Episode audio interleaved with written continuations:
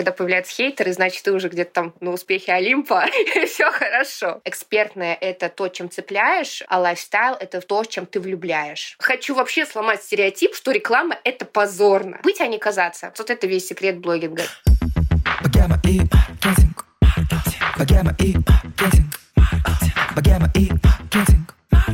Все будет в лучшем свете. Богема и маркетинг. Богема и маркетинг.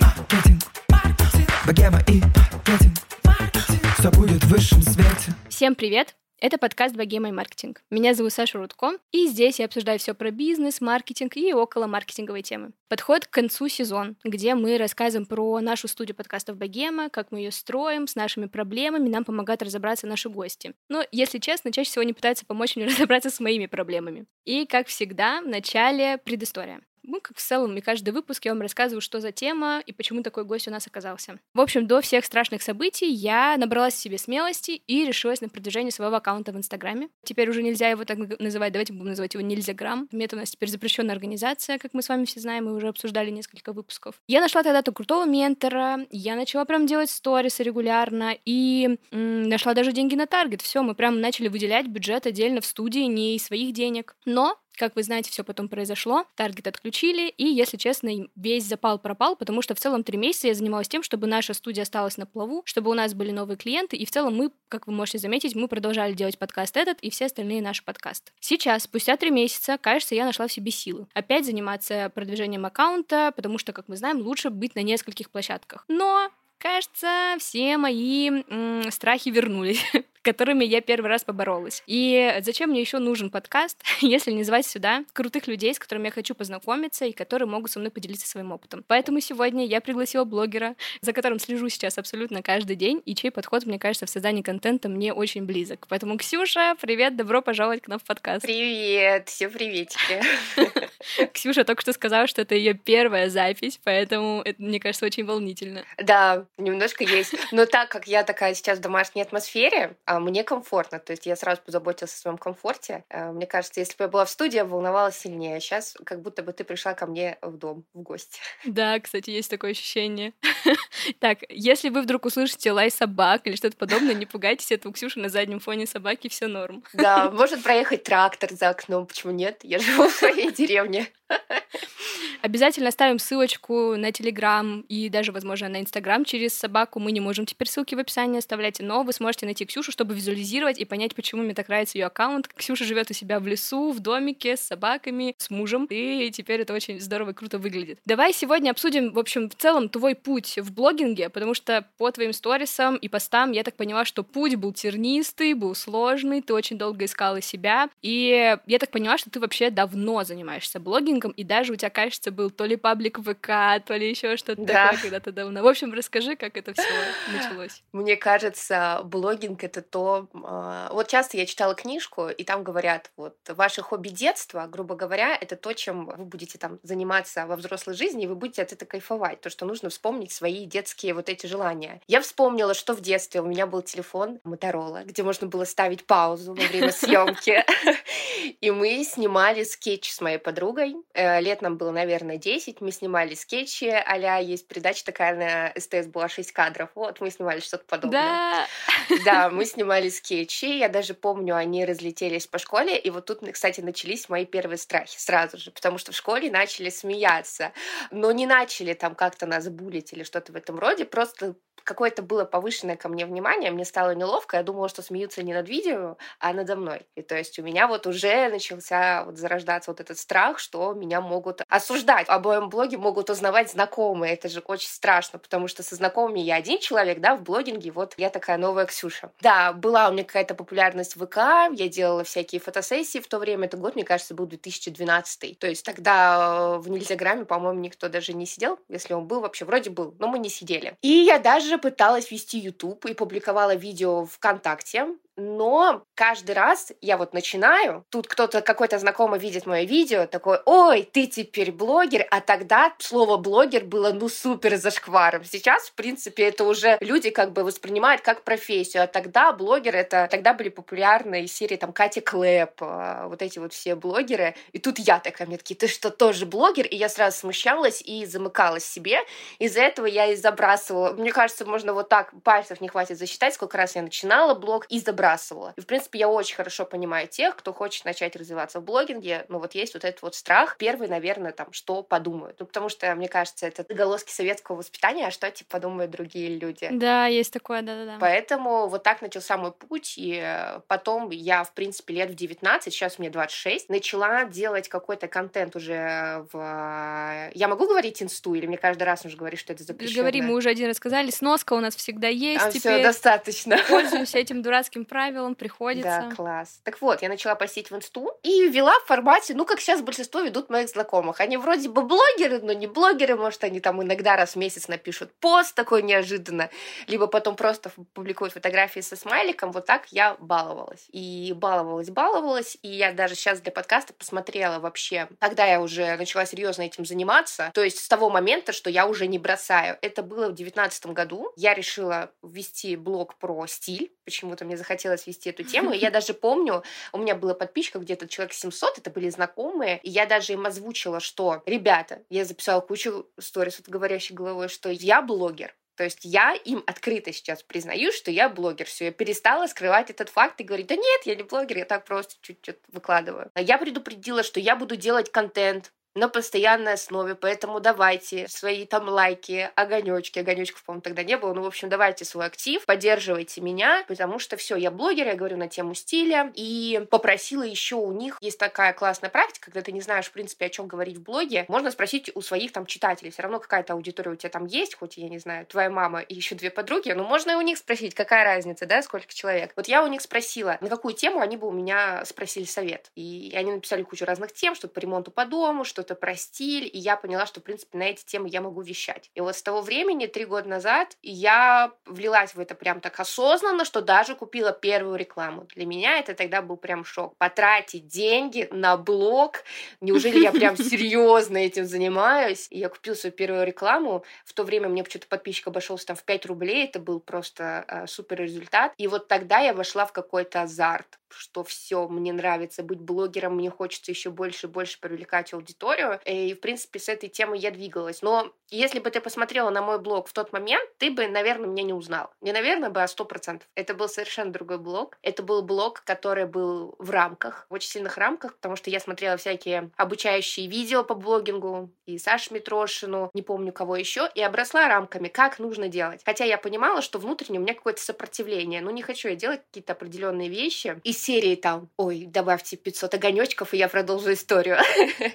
Вот я не хотела этого делать, но это же типа работает. Плюс э, в то время все равно у меня не делись никакие страхи. Я Сейчас я даже сижу там с тобой, там, без макияжа абсолютно, и могу выйти в сторис, вот как я проснулась, если я хочу что-то сказать, я выхожу. А тогда это что, что? Это как выход на сцену. Это прям нужно себя накрасить, нужно сделать прическу, нужно прям вот с иголочки быть готовым, чтобы ни в коем случае никто-то ничего мне не сказал, что у меня там, не знаю, прыщ на лбу или еще что-то. То есть было, были у меня отношения с блогингом такие, я там другая. Я вот выхожу там на сцену, играю свою роль. Ну, как бы я не совсем была искусственной, но просто я не была такой расслабленной, как являюсь в настоящей жизни. Потому что страшно показаться настоящим, вдруг тебя не примут. Поэтому тебе хочется, ну вот мне в тот момент понравиться всем. Хотя это вообще невозможно понравиться всем. Это абсолютно нормальная история, что ты не будешь кому-то нравиться. Мысль, да. Конечно.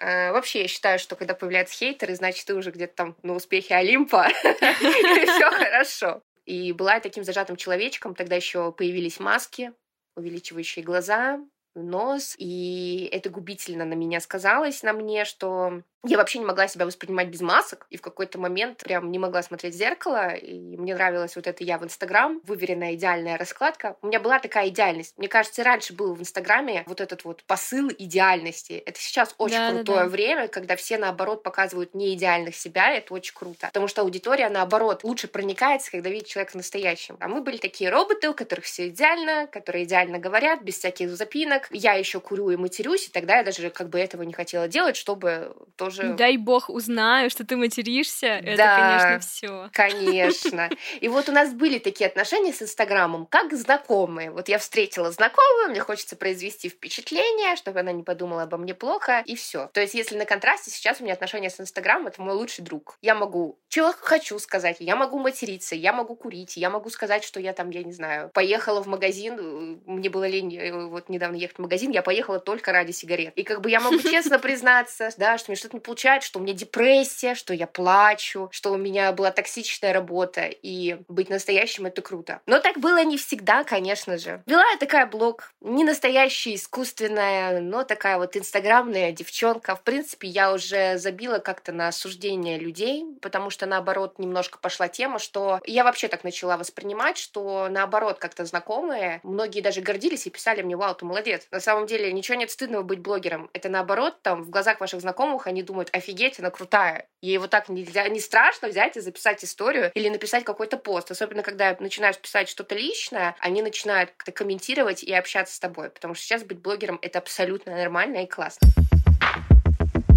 Отвлечемся немножко от выпуска, потому что я хочу вам напомнить, что партнер нашего подкаста сервис.network. Это сервис, где вы можете найти новые бизнес-связи, экспертов, партнеров или даже будущих инвесторов. Как и обещала вам в предыдущем выпуске, я воспользовалась сервисом и даю вам свой отзыв и вообще в целом, как это все проходит. Сначала я заполнила анкету, где рассказала про себя, что я там продюсер подкастов, что у меня есть студия и какие у меня вообще здесь цели нахождения, кого я здесь ищу. Дальше можно выбрать ниши, которые вам сейчас больше всего интересны. Я, например, взяла маркетинг, психологию и бизнес-процессы. А дальше каждый понедельник вам приходит 6 новых собеседников, и вы уже смотрите, матч с ними или не матч. Если матч, то вам выдаются их контакты, вы можете им написать на почту или в Телеграм, они обычно указывают свой удобный контакт. А дальше вы назначаете свои онлайн-встречи. Я назначила целых две, и сейчас хочу про них рассказать. Первая встреча была с Дарьей, она занимается SEO-оптимизацией. И для меня, как для представителя малого бизнеса, вопроса. Это очень актуальный контакт, потому что мы как раз в студии сейчас обновляем сайт, кстати, следите за ним. Мне показалось, что такой контакт мне будет нужен, потому что хотелось бы все-таки, знаете, находить себе клиентиков э, бесплатно,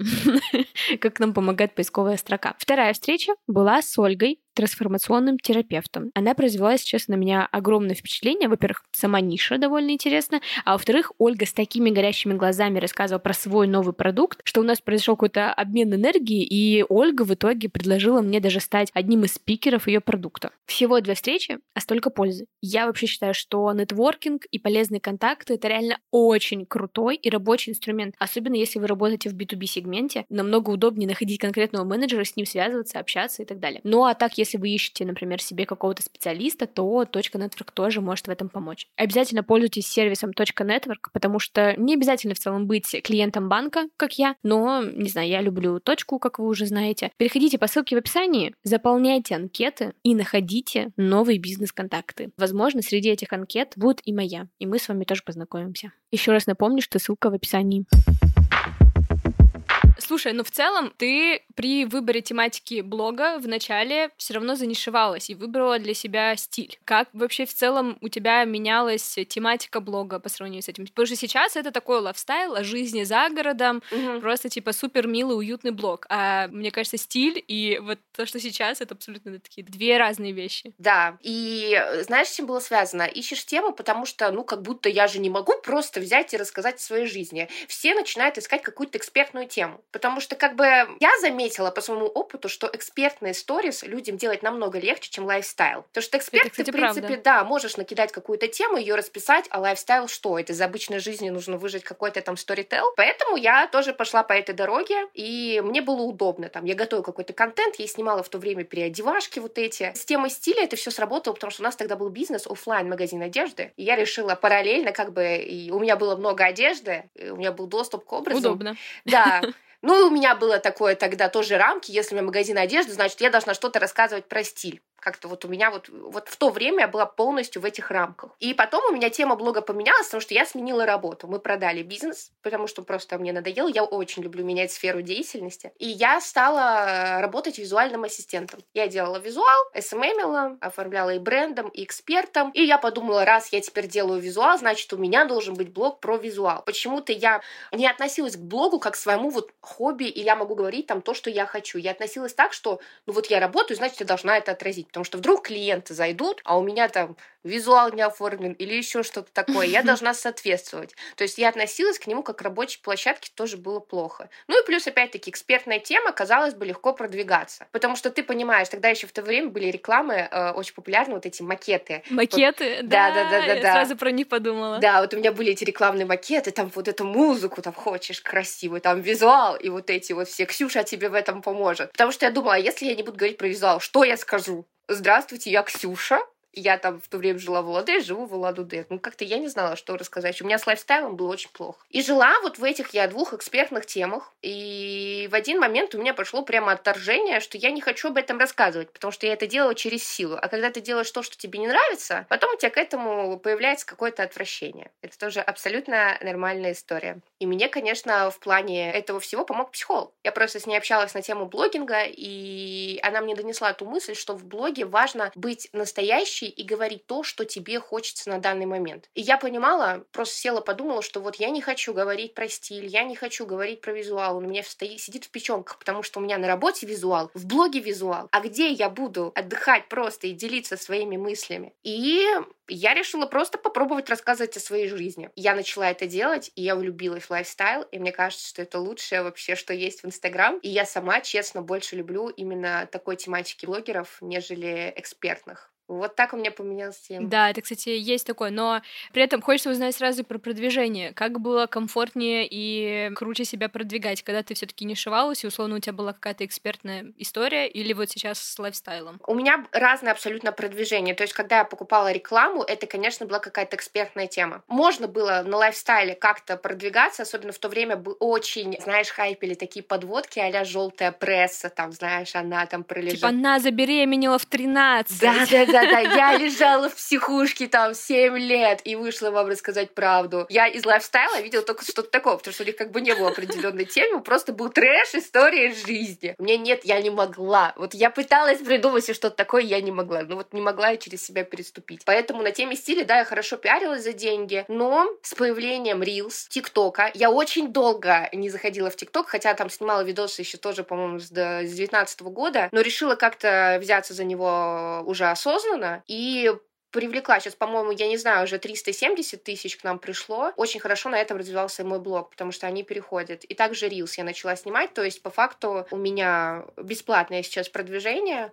но хорошо, конечно, заходит э, тема дома. То есть у меня вроде блог такой лайфстайл, но что-то, о чем я говорю чаще, это про дом, про вот эту всю эстетику загородной жизни. Что как красиво украсить там на Новый год и всякое такое, да? Да, да. И вот эти темы заходят. Поэтому, в принципе, сказать мне кажется, и то, и то заходит. Главное, какой блогер. Вот. Сразу немножко на себя переношу все, что ты говоришь, и мне очень сильно откликается очень много всего, и это действительно страшно выходить и рассказывать какие-то свои мысли настоящие, а не про работу рассказывать. Еще меня недавно, когда, ладно, не то чтобы не очень недавно, полтора года назад, когда я сидела в Тиндере, меня всегда бесил вопрос, который задают, типа, челики, когда, типа, а чем ты увлекаешься? И этот вопрос меня до сих пор ставит в ступор. У меня ощущение, что я ничем не увлекаюсь, кроме своей работы. Вот я люблю свою студию, люблю подкасты, люблю в этом разбираться, и у меня ощущение стойкое, что у меня вообще нет увлечений вокруг. И мы недавно с психологом тоже эту историю прорабатывали, она такая, ну, типа, позаписывай, что ты делаешь каждый день вообще, еще помимо, кроме работы. И я такая, так, ну вот я еще хожу на бадминтон, вот у меня есть собака, а, так, что там, я люблю читать, я смотрю фильмы, так. И я такая, а, так оказывается, у меня все таки есть увлечение. Конечно. И очень сложно выйти из этой вот экспертной не знаю, как ореола какого-то, знаешь. И страшно, страшно, как ты это преодолевал, этот страх, рассказывать. Конечно, я, мне кажется, понимаю тебя абсолютно, потому что когда ты эксперт, ты тоже сидишь в каких-то рамках, и тебе кажется, вот люди пришли, потому что они ждут от меня экспертного контента. Да, да, да. И да. ты боишься, что вот, я там целый день ничего не говорил по экспертной теме, или два дня, все, они сейчас отпишутся от меня, потому что им нужна вот эта польза. Честно скажу, когда вот любые эксперты, я вижу, они часто устраивают опросы, вам какой сейчас, типа, контент? Лайфстайл или эксперт? Экспертный, ну там всегда процентов 70 за лайфстайл. Потому что люди, они приходят на пользу, но от пользы они тоже могут уставать. То есть ее нужно там получать в каких-то, мне кажется, маленьких порциях. Лучше выдавать пользу редко, но качественно, чем там каждый день это делать. И люди приходят на пользу, но остаются, когда узнают какой-то человек, какие у тебя ценности, в чем ты думаешь, как ты живешь, потому что все-таки нас цепляет личность в первую очередь. Польза, вот, пожалуйста, Google, я зайду, прочитаю пользу. А тут важно там, я, например, могу ту же информацию узнать в Google, либо могу узнать из уст моего там любимого блогера, мне очень там у нее классная собака, мне там нравится, как она относится, я не знаю, к бытовой жизни, ее ценности, и я хочу узнать это от нее. Поэтому мне кажется, что экспертное это то, чем цепляешь сначала, а лайфстайл — это то, чем ты влюбляешь. Я бы так сказала свою аудиторию.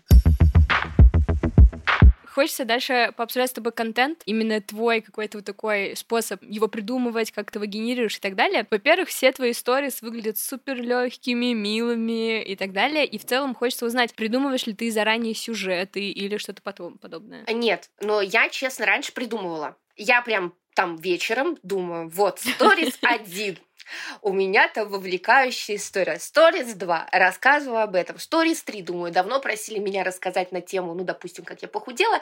Вот расскажу, расписываю этот сторител. Просыпалась, и ничего из этого не делала, потому что у меня так не работает. И сейчас расскажу почему. Я не планирую сейчас свои сторис, я публикую то, что, о чем я думаю в данный момент. И это реально классно. Вот, например, у меня есть какая-то, да, супер классная история о том, как я похудела. Но эта история со мной случилась полгода назад, я уже остыла к этой теме, и она меня так не будоражит. А есть тема, я, например, сходила там с девчонками условно в спа, меня там пытались обмануть на 7 тысяч, и я с такими глазами... А я слушала, кстати, эту голосовуху твою да. И я вот с такими глазами бегу делать контент. Или я такая сижу и резко осознала какую-то мысль, и я с горящими опять глазами бегу и говорю о ней в сторис. И это очень чувствуется. Вот мысль, которая с тобой произошла, хрен знает сколько времени, ты уже к ней остыл. Либо вот это какая-то новая, свежая. Это даже так вспомнить, когда я вообще отношусь к блогу, как, э, как будто я подружке в Телеграм присылаю. Я же не обдумываю, как я ей расскажу, каким сторителлом. Я просто открываю там, Надя, прикинь, или там, все будет пиздец, и начинаю рассказывать. То есть вот так я отношусь к блогингу, когда мне кажется, ты рассказываешь реально то, что тебя волнует, это более находит больше отклик у людей, потому что они чувствуют твои эмоции, что мы же все-таки не супер актеры, чтобы выдавать вот эти эмоции, и они их чувствуют. И еще у меня есть классное важное правило, если тебе нечего рассказать, сегодня ты такая, ну не знаю, что рассказать, бывает такое, не знаю, что снять, вот сидишь и думаешь, не снимай, не выходи в сторис, ты не обязана там появляться каждый день. Вот ты можешь появляться тогда, когда тебе действительно хочется, и когда ты делаешь все искренне и по любви относишься, не насилуя себя там вот этим «мне срочно нужно сделать контент, вот я себе придумала, мне надо об этом рассказать, а сейчас у меня, например, другое настроение, я сейчас, у меня грустное настроение, а контент у меня прописан веселый, я должна бодро о чем-то рассказать. И вот так делать не нужно, это насилие над собой, нужно быть честным. Вот я придерживаюсь вот этих каких-то, ну не то что правил, каких-то вот мыслей, и мне так легче живется. Ты знаешь, просто вообще, к чему у меня такой вопрос возник, когда тоже, знаешь, узнаешь у всех людей разное мнение, как кто ведет блог, и так как я в связи с тем, что и работаю много с блогерами, мы подкасты для них создаем, мне несколько человек говорили, Саш, ну, нужно, чтобы у тебя жизнь была насыщенная и интересная. Вот тебе нужно куда-то сходить, что-то поделать, и чтобы контент всегда был. И вот такой как бы супер неискренний подход, он мне тоже очень не близок, потому что, блин, ну а что я сделаю, если я реально 50% времени нахожусь дома, потому что я сижу, у меня удаленная работа, у меня записи проходят дома и так далее. Отсюда тоже, знаешь, может возникнуть, вот у меня, по крайней мере, возникают мысли о том, что, блин, ну вот я сижу дома, ну и кому это интересно? Ну и потом я смотрю твой блог и думаю, ну вот тоже Ксюша дома сидит. Да.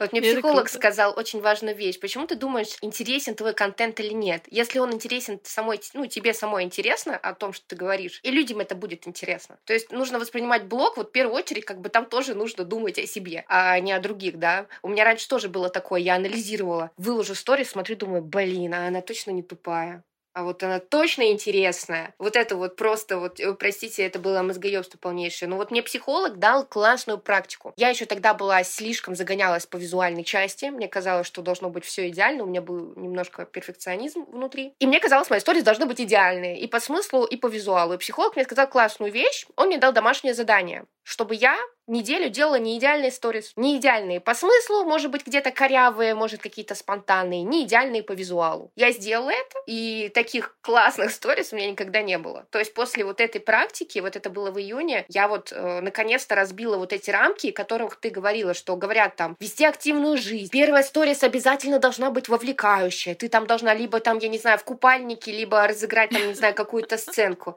Ни хрена. Вот вообще не нужно никого слушать. Мне кажется, будет работать та схема, которая тебе близка по ценностям. Вот если ты будешь делать то, что вот ходить по кафе, вот еще вот э, обычно я там шутила с подружкой, там на широкоугольную камеру вот так снимать, вот мы на mastermind -е, вот это вот блогерские какие-то дела. Если тебе вот мне это не близко, если тебе это не близко, ты это и не делаешь. И мне кажется, наоборот, дома очень много можно снять контента. Я обожаю снимать контент дома. Тем более, даже когда ты сидишь дома, тебе приходит какая-то мысль, Э, или ты посмотрел какой-то фильм, увидел там какую-то сцену, у тебя прошла какая-то ассоциация, ты можешь об этом рассказать. То есть тебе не обязательно какие-то тут супер впечатления. Важно же том, о чем ты говоришь. А что делать с неинстаграмным домом? Это у тебя красивый инстаграмный дом. Ты смотришь и думаешь, ну создала в себе все условия для суперкомфортной блогерской жизни. Ну, инстаграмный — это визуал, это одна из прикольных частей сторис. Прикольных, но это не база. Вот какие звук в ТикТоке. Это да, база. Да. Вот база — это, наверное, мысли и смысл, который ты вкладываешь. А визуал — это просто классный бонус. Вот я подписана сама на блоги, которые вообще не визуальные там вот не инстаграмная квартира, ну просто тупо интересно за этим следить. Все же мы люди, не все же живут там в инстаграмных квартирах, у всех есть и бабушки, и родители, там тоже может быть какой-то обычный, да, ремонт не с белыми стенами и без мебели из Икеа. И все абсолютно к этому относятся нормально, потому что визуал — это не важная составляющая. Важная ты, вот как ты говоришь, как ты чувствуешь. Это намного важнее. Самое интересное, что, знаешь, в целом, например, я свой подкаст, и в целом те люди, кто ко мне приходят, там тоже не хотят свои подкасты запускать. В целом, у меня такое ощущение, что вот я в этом то же самое говорю. Говорю, чувак, это твой подкаст, ты можешь с ним делать все, что хочешь, ты можешь приглашать кого хочешь, просто типа делай. И просто ты мне сейчас то же самое говоришь, только вот и почему я вот это не могу перенести в мир Инстаграма, у меня ноль идей. Потому что рамки. Я думаю, рамки. Возможно. Ты, ты, не считаешь себя суперэкспертной в этой теме и слушаешь других. И, соответственно, пытаешься пользоваться теми же там инструментами, которыми пользуются они. Поэтому, мне кажется, наоборот, классно создавать какие-то свои инструменты и им следовать. Делать так, как тебе комфортно.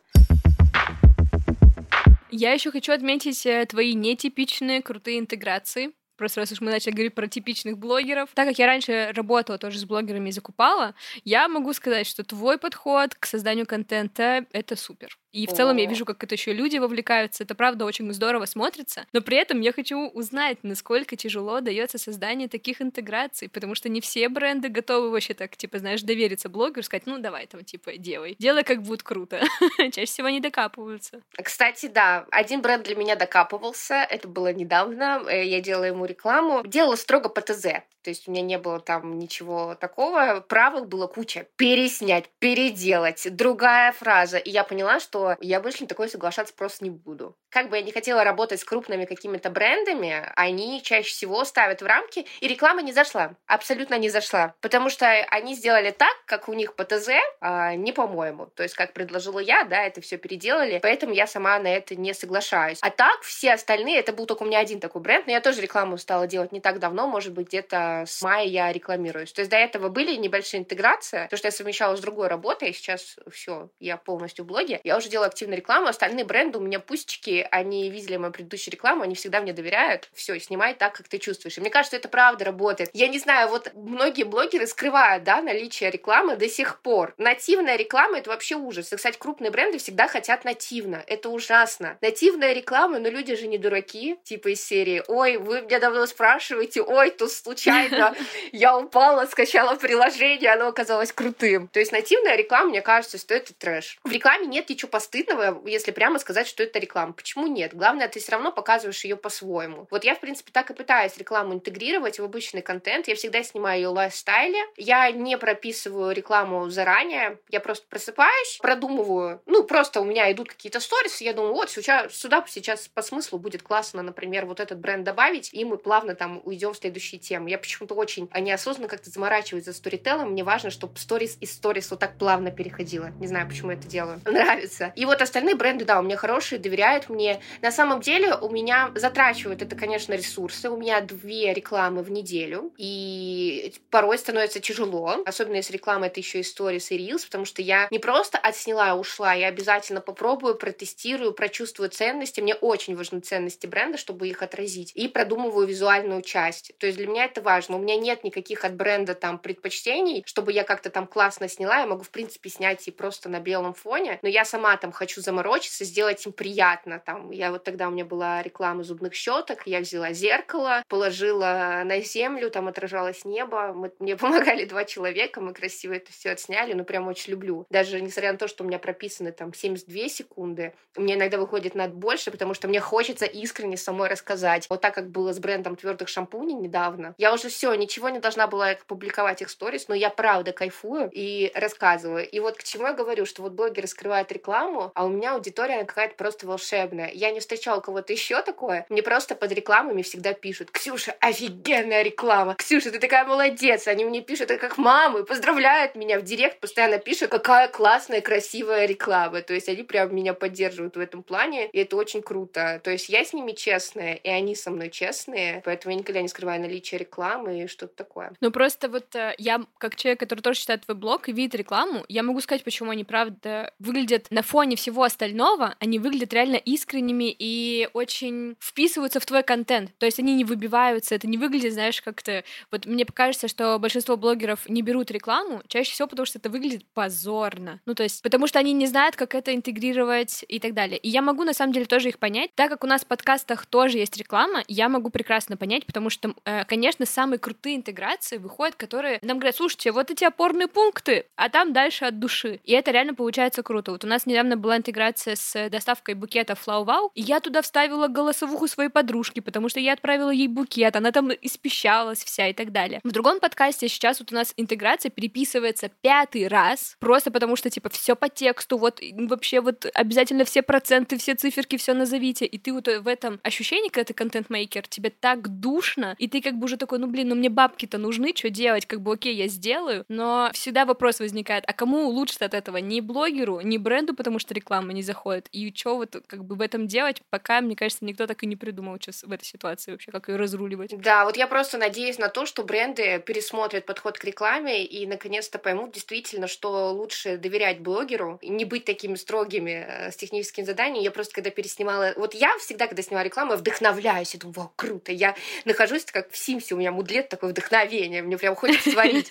И тут я так сняла, творю, и мне такие, так, вот это перезапиши, вот это поменяй, вот это сделай. Хорошо, я пошла перезаписала снова. И третий раз это уже ну, не от меня, не изнутри прет эта реклама. Это я поставила телефон, и уже в какой там хренову тучу раз я повторяю там одну и ту же подводку разными словами. Еще я заметила, что некоторые крупные бренды не хотят, чтобы я ставила хэштег, что это реклама. Это тоже плохо, я считаю. Потому да, что да. я вот хочу вообще сломать стереотип, что реклама это позорно что вот, о, что-то рекламировать — это зашквар. Реклама — это круто, особенно когда ты соглашаешься как блогер не на все подряд, а действительно на то, что тебе заходит и зайдет твоя аудитория. И это же, наоборот, классно. Вот у меня аудитория благодаря рекламе там нашла кучу, купила себе каких-то вещей, нашла косметику, которая им подходит. То есть это действительно для них и полезно, и красиво, и интересно. А не просто, как бывает у некоторых блогеров реклама, идет обычный их live-контент, а потом резко, типа, они такие, хоп, у них да, этот хэштег да, да, да. ad, и они такие, да-да-да-да-да-да-да-да, потом все, выключились, и дальше живется. Они еще даже могут быть, знаешь, на другом фоне, сняты в другое время, в другой одежде. Ты такой, ммм, понятно. Да, вот это, кстати, я тоже не люблю, всегда снимаю рекламу день в день. Даже если какой-то сложный рилс, мы как снимали для бренда, там э, леггинсы были, топ, я не знаю, видели ты эту рекламу, она вышла да, очень видела. классно.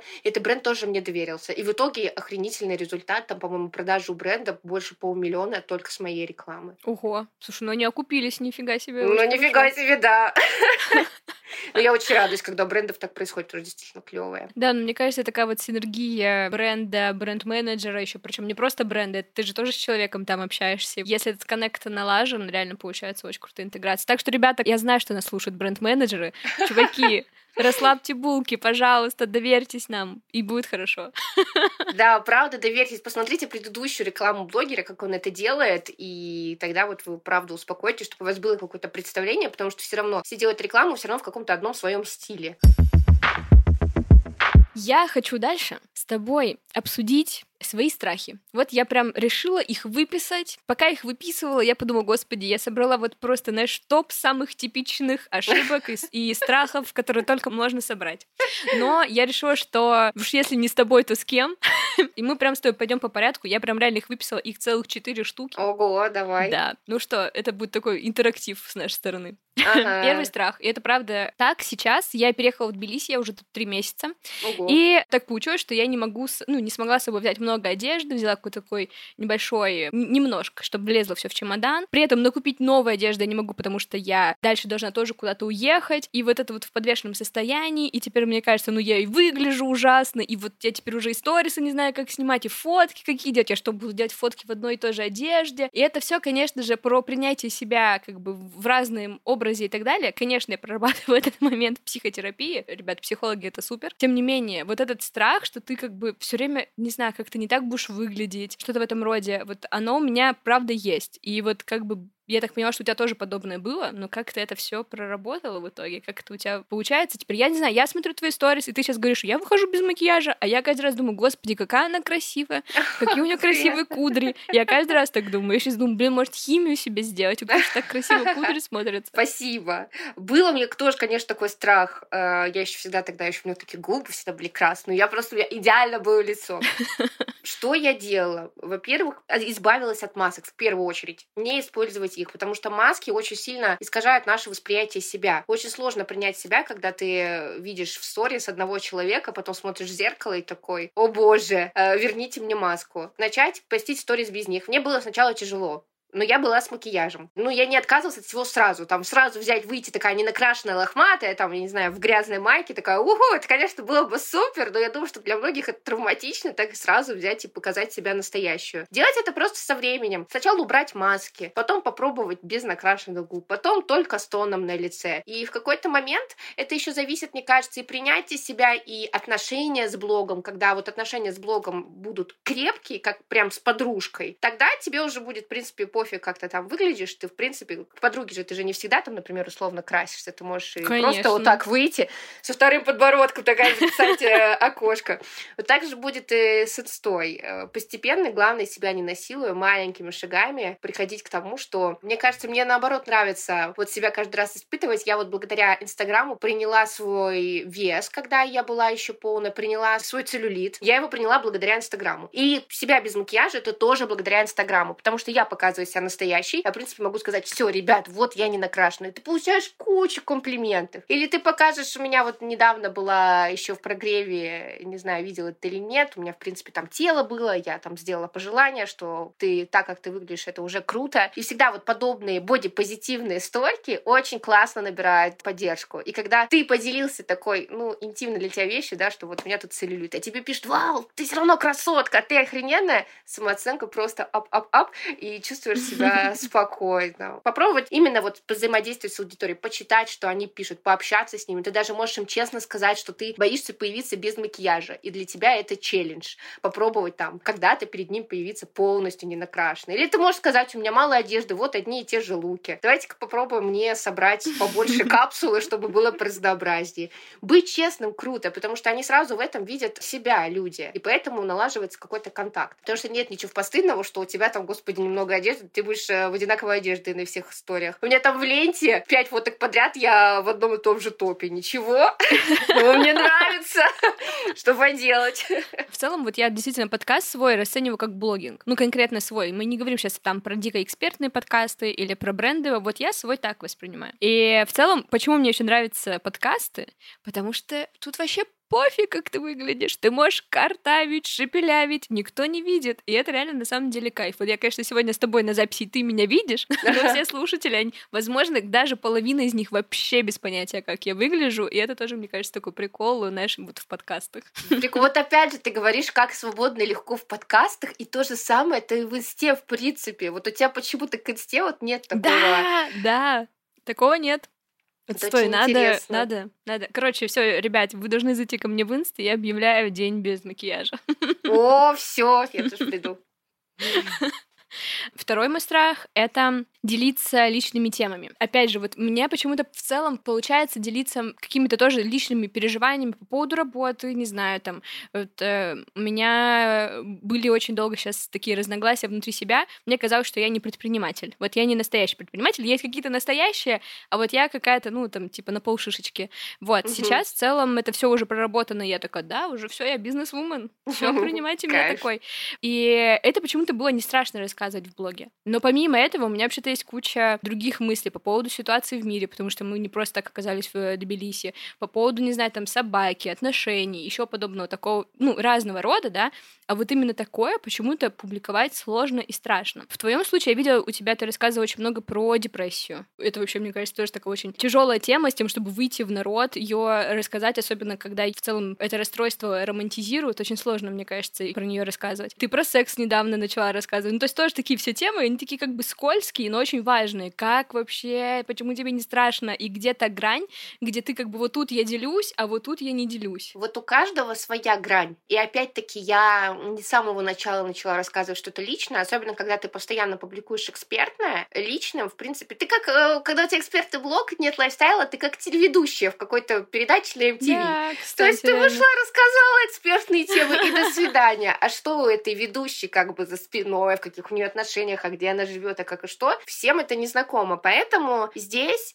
опять-таки, ты тоже не обязана говорить о том, если чувствуешь, что тебе некомфортно. Ты можешь начать постепенно. То есть тебе нужно чувствовать свою грань. Если ты пишешь какой-то пост, чувствуешь, что тебя прям начинает тошнить от волнения, если ты опубликуешь, что тебе будет очень страшно, я не буду тебе говорить, ой, выходи из зоны комфорта, вот эти вот речи. Да-да-да. Не надо. Вообще выходить из зоны комфорта, это мне девочка сказала, что это какая-то одна женщина сказала эту фразу, и она разлетелась по всему миру. Нет, можно создавать, просто расширять свою зону, которая имеется, постепенно, аккуратно, по чуть-чуть давать какие-то темы. То есть не начинать сразу с какой-то жести. Я тоже сейчас рассказала такая про депрессию, рассказала про секс, господи, вспомни меня там три года назад. Мне еще раньше было очень стыдно сказать какие-то провалы очень, потому что вот это вот образ идеальности успешный у меня успех, был. вот успешный всё. успех, да. Мне было очень тяжело рассказать.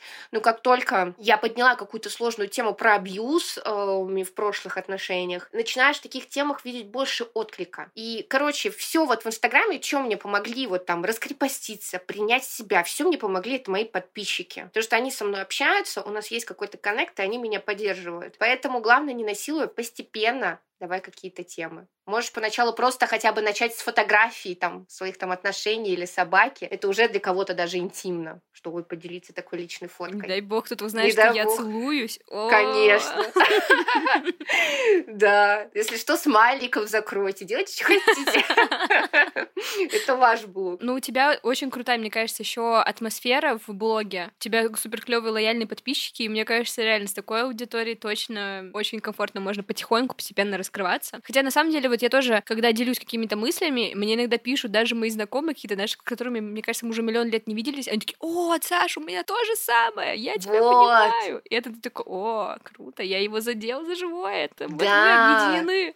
Конечно, это очень круто. А я еще когда э, понимаю, что если я поделюсь своим каким-то опытом вот про депрессию или про абьюз, расскажу, что многие задумываются, например, после моих историй, ну как-то тоже так, так печально, что моим подписчикам начали, многим поставили диагноз депрессия, но как бы это не из-за меня Ну, конечно, депрессия, а конечно. из-за того, что они поняли, что у них, возможно, тоже болезнь. Они наконец-то поняли, что с ним происходит, и обратились к врачу. И я тут поняла, что я эту тему открыла и открыла глаза там многим людям, чтобы они просто побеспокоились о своем здоровье. И вот это тоже меня очень сильно греет, что я вот не просто так ты сказала, даже хотя бы, если один человек, прочитая это, что-то для себя там поймет важного, это будет супер круто, я буду вообще безгранично счастлива. Потому что, опять-таки, когда я ходила к психологу с темой, мне было... Я работала на токсичной работе, не могла уволиться долго, потому что была привязана к деньгам. И не воспринимала, как бы не могла уйти в блог серьезно. И вот она меня спросила, тоже такая терапия, вот если ты умрешь, я такая, прекрасно. Норм терапия. Спасибо. Спасибо. И она, в принципе, на этом закончила. Нет, он спросил, если ты умрешь, что напишет там на твоем надгробии? И я такая сразу подумала, что вот она вдохновляла людей, там обнимала их словом. И она говорит, это и есть на самом деле твоя ценность. А я в то время даже не задумывалась о том, как классно мне что-то вещать. Я думала о том, о, заработать деньги, нужно заработать деньги. Она говорит, ты же ничего не сказала, что вот на, на этой памятнике, что она заработала кучу денег. Нет, то есть для меня вот в приоритете это всегда вот чем-то таким вдохновлять. И я вот поняла, что лайфстайл-блог — это тоже полезная вещь, потому что я вдохновляю людей там в разных каких-то моментах, все равно, несмотря на то, что у меня лайфстайл, у меня есть какие-то темы, о которых я чаще говорю. Это ментальное здоровье, это об отдыхе, как важно отдыхать, как важно там принимать себя. Вот эти темы у меня тоже поднимаются, и они тоже приносят пользу людям. Такие просто жизненные темы. Да, на самом деле это правда. Знаешь, еще вот есть момент, у нас вот есть ведущая подкаста Ширичек, Кира Подрез, и она тоже раньше ей говорили, обязательно пости бытовуху. Вот все люди любят, вот ты готовишь, обязательно это запости. И ей тоже было очень тяжело.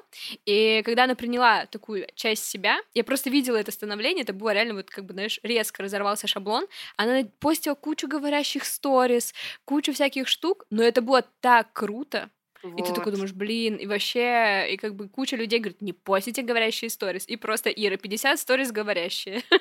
Да, это, наоборот, очень круто. Трампи. Но сложно, сложно нащупать свой, вот понимаешь, вот этот вот формат, его сложно нащупать, потому что ты сделал одну сторис, там, вроде получил отклик, другую сделал, ни, ничего не получил. И сложно от этого, знаешь, немножко отдалиться и воспринимать это как эксперимент или еще что-то. Ты все равно ты воспринимаешь, вот я, по крайней мере, я воспринимаю это на себя, знаешь, сразу так, ну, это я, значит, плохая, опять ничего тут не делаю, ничего не знаю, вот, и это тоже такой, знаешь, неприятный момент во всем этом. Ну, бывает такое, да, бывает у меня, что подписчики молчат, ничего не говорят. И я просто спрашиваю, а что молчите? Потому что это абсолютно нормально.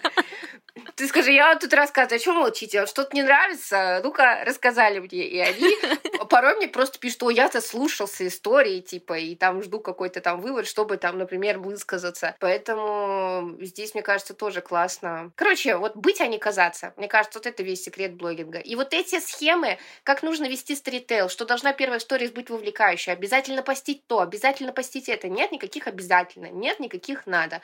У каждого из нас может быть своя схема ведения блога. У тебя даже может быть схема, что появляешься два раза в неделю. Но эти два раза в неделю просто будут такие разрывные, знаешь.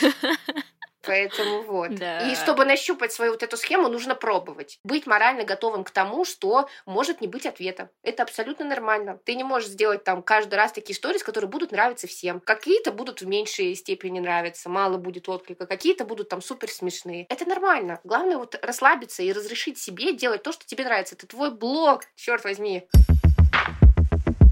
У меня осталось еще два страха, как раз, которые хочется Давай. разобрать, про продвижение как раз. Ты тоже сказала, что, о боже мой, я что, в первый раз там куда-то потрачу деньги и всякое такое. И сказала, что в целом у тебя первый опыт был приятный, было все угу. супер и так далее. А у меня как раз страх, что я сейчас вложу кучу бабок, и это не сработает. Не знаю, там будет либо супер-мега дорогой подписчик, будет очень мало этих подписок, они все отпишутся разом и так далее. Я буду грустить, что потеряла там какую-то сумму денег, которую могла вложить там, не знаю, например, в студию, да, там на закупку оборудования, на что-то еще и так далее. Был ли у тебя какой-то кейс не хороший, какой-то провальный, и как э, ты вообще с этим всем справлялась, рассказывай. Конечно. У меня были такие успешные рекламы, в принципе, я там сама себе сделала вот этот макет, где я бегу, такая, я расскажу тебе про стиль. И как у меня началось? Сначала у меня реклама была за 5 тысяч, потом за 7 тысяч, моя самая дорогая реклама это 40 тысяч. Мы собирали всей семьей, всей семьей, не было денег. Мама мне помогала собрать на эту рекламу. Но мы считали, что это очень важно. И она, правда, была хорошо. Потом была реклама про стиль у девочки, которая говорит про стиль. Достаточно крупный блогер. Стоила она 20 тысяч. И мне пришло 300 человек. Ну, я такая, ну, бывает.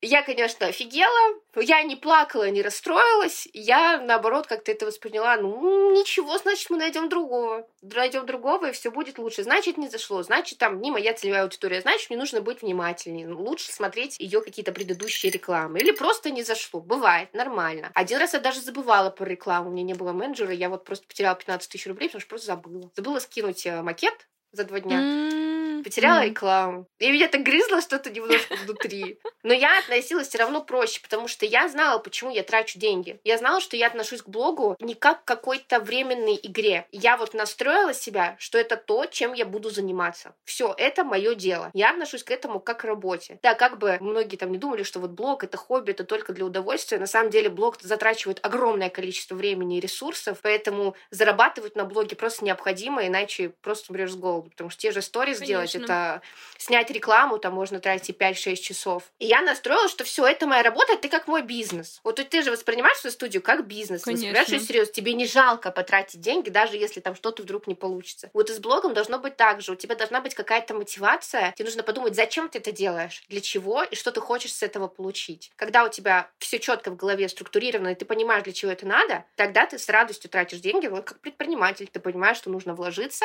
и потом получить. Понимаешь, что какие-то вложения могут перегореть. Это тоже нормально. На ошибках мы учимся. Вот ты тоже говоришь, да, важно блог монетизировать. И я сразу такая думаю, ну, блин, мой способ монетизации блога, скорее всего, будет такой же, как монетизация этого подкаста. Это сам создание подкастов других, это там интеграция и так далее.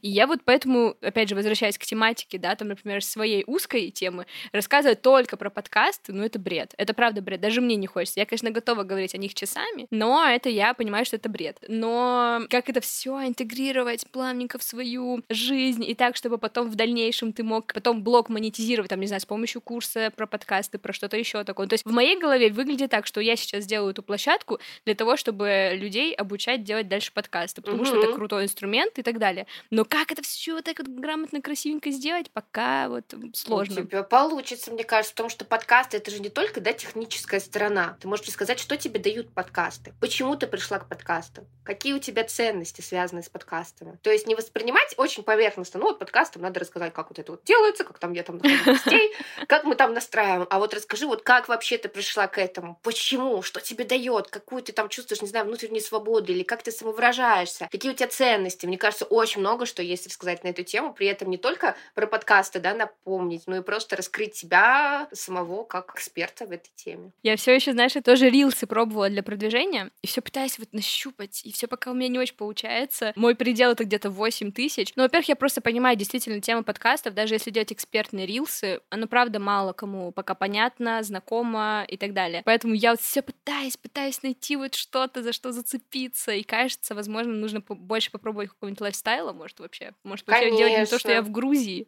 и выкатывать на этом. Конечно, конечно. Вот у меня же тоже же раньше когда-то дома не было. Я показывала то, что меня окружает, там, где я жила, в какой конкретной квартире, что я делала. Жила в Улан-Удэ, я бы рассказывала про Улан-Удэ. Переехала в Питер, в общем, показываю то, что тебя окружает. И еще мне кажется, что у тебя, ну, если про экспертную точку зрения говорить, подкаст у тебя все равно связан в том, как все равно правильно там разговаривать, не бояться там микрофоны. То есть на это тоже можно записать кучу прикольных экспертных роликов. Мне кажется, смешных, обыграть. Главное, звуки брать прикольные. Да, да, звуки решают, это правда.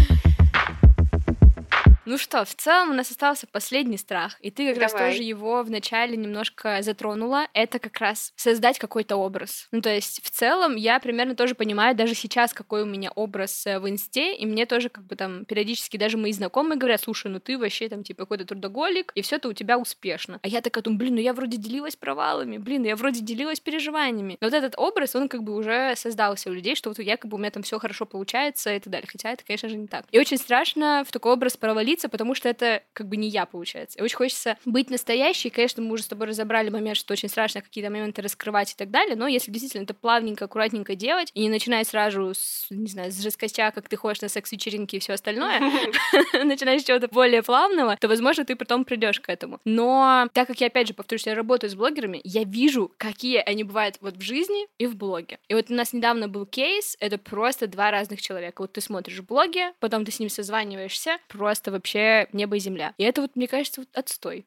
Я тоже так считаю. Очень страшно в такое во что-то провалиться неосознанно причем. Не потому, что я такая, вот, не хочется этот образ и создать, и провалиться в него. Вот как бы, как вообще ты здесь себя ощущаешь? Было ли у тебя подобное что-то? Ну вот прям какого-то успешного успеха, может, кто-то так и думал, потому что, ой, мне там 21 год, я там открыла бизнес, знаешь, вот это вот все, у меня офлайн магазин мы переехали в магазин побольше. Ну и потом я, наверное, все сломала одним постом, когда сказала, мы продали бизнес. Почему?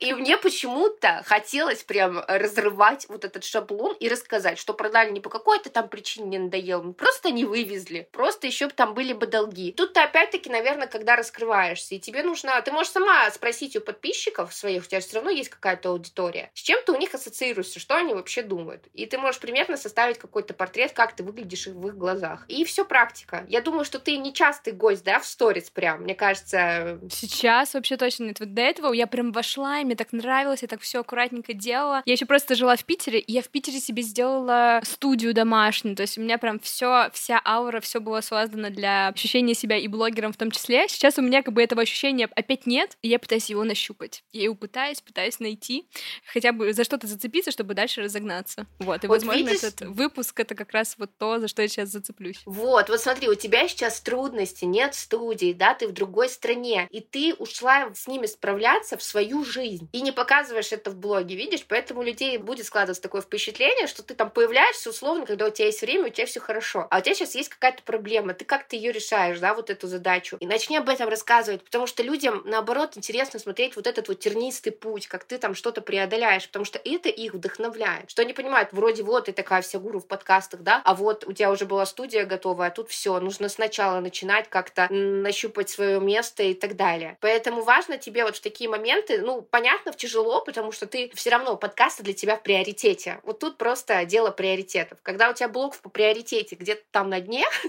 конечно, ты не будешь про него вспоминать. А если он будет для тебя такой же приоритетный, там, как и подкаст, тогда ты сама захочешь туда выходить. То есть тебе тут нужно самой осознать свои приоритеты. Потому что у меня когда-то была работа вот здесь. Блог был где-то внизу. Я выходила там. У меня каждая сторис раз в неделю. Простите, что меня так долго не было. Ой, извините, меня так долго не было. Вот это вот вечное оправдание. Но когда я поняла, для чего мне блогинг, вот снова осознала вот эти ценности, как я кайфую от общения с аудиторией, в приоритетах он вырос, и уже самой хочется делиться. То есть успевать и какие-то свои проблемки решать, и в блоге рассказать, вот у меня такая-то проблемка. Не боишься, что сейчас у тебя, например, блог тоже превратится в какую-то такую супер рутинную штуку или что-то подобное? Думаю, нет. Мне кажется, что, в принципе, я уже одно и то же снимаю на протяжении какого-то времени. И все равно что-то новое появляется всегда, потому что так же, как и развивается моя жизнь. Ну и я воспринимаю так, что блог — это же он про меня, про человека. Я же не могу там иметь 300 хобби, каждый раз куда-то летать, заниматься чем-то э, новыми какими-то вещами. Вот я как плавно интегрировалась, да, у меня керамика. Все следили за этим процессом. Вязала я до этого, все следили за вязанием. Когда у меня что-то появляется новое, я, в принципе, делюсь с подписчиками, и мы вместе что-то пробуем. Но это случается не часто. Нет такого, что я каждую неделю такая придумываю какие-то спектакли, сценарии, вылазки куда-то. Я, наоборот, так редко появляюсь в городе, что когда я снимаю сторис в Питере, мне все пишут, что это какой-то разрыв. Они привыкли видеть меня в лесу и в доме, а я в другой локации. Если я в торговом центре, они такие, шок. Она выходит в торговые центры. Поэтому здесь нет, я не боюсь, потому что вот я такой человек, какая и есть. Ну, в общем, в целом, весь э, наш сегодняшний, мне кажется, выпуск — это про кайф, про то, что нужно кайфовать мало того, что от себя и от того, что делаешь. Ну, просто действительно, вы знаешь, блогингу именно вот такому экспертному придают очень много значения, и я в том числе передаю ему большое значение, потому что тебе кажется, что это вот эта площадка, которая будет генерировать мне там не знаю, медийность, бабки и так далее. Но, возможно, действительно, надо просто пересмотреть это и подумать, блин, ну я вот подкаст запускала просто потому, что мне так хотелось пиздеть, простите, пожалуйста. Просто хотелось все время разговаривать с кем-то. Вот, и кажется, надо точно по такому же принципу сделать все таки уже и блог, просто потому что мне хочется, правда, делиться. Да, потому что у тебя, мне кажется, вот подкаст — это реально показатель того, как ты к нему на лайфе относишься, по кайфу, по-простому, без каких-то рамок. Вот так же можно относиться и к инсте, без проблем. Ксюш, спасибо тебе большое за Пожалуйста. супер теплую и, мне кажется, очень честную беседу. Мне было безумно интересно и круто. Вот, поэтому Мне я тоже. вообще в восторге. Ой, как приятно. В общем, дорогие слушатели, я надеюсь, что вам понравился выпуск. Вы знаете, что нужно делать. Оставить звездочки в Apple подкастах, отзывы, поставить сердечки в Яндекс Музыке. Ну и я вообще думаю, что если вы напишете Ксюше в директ, что вы услышали ее у нас в подкасте, ей будет очень приятно. Все, всем пока. Пока-пока. Маркетинг.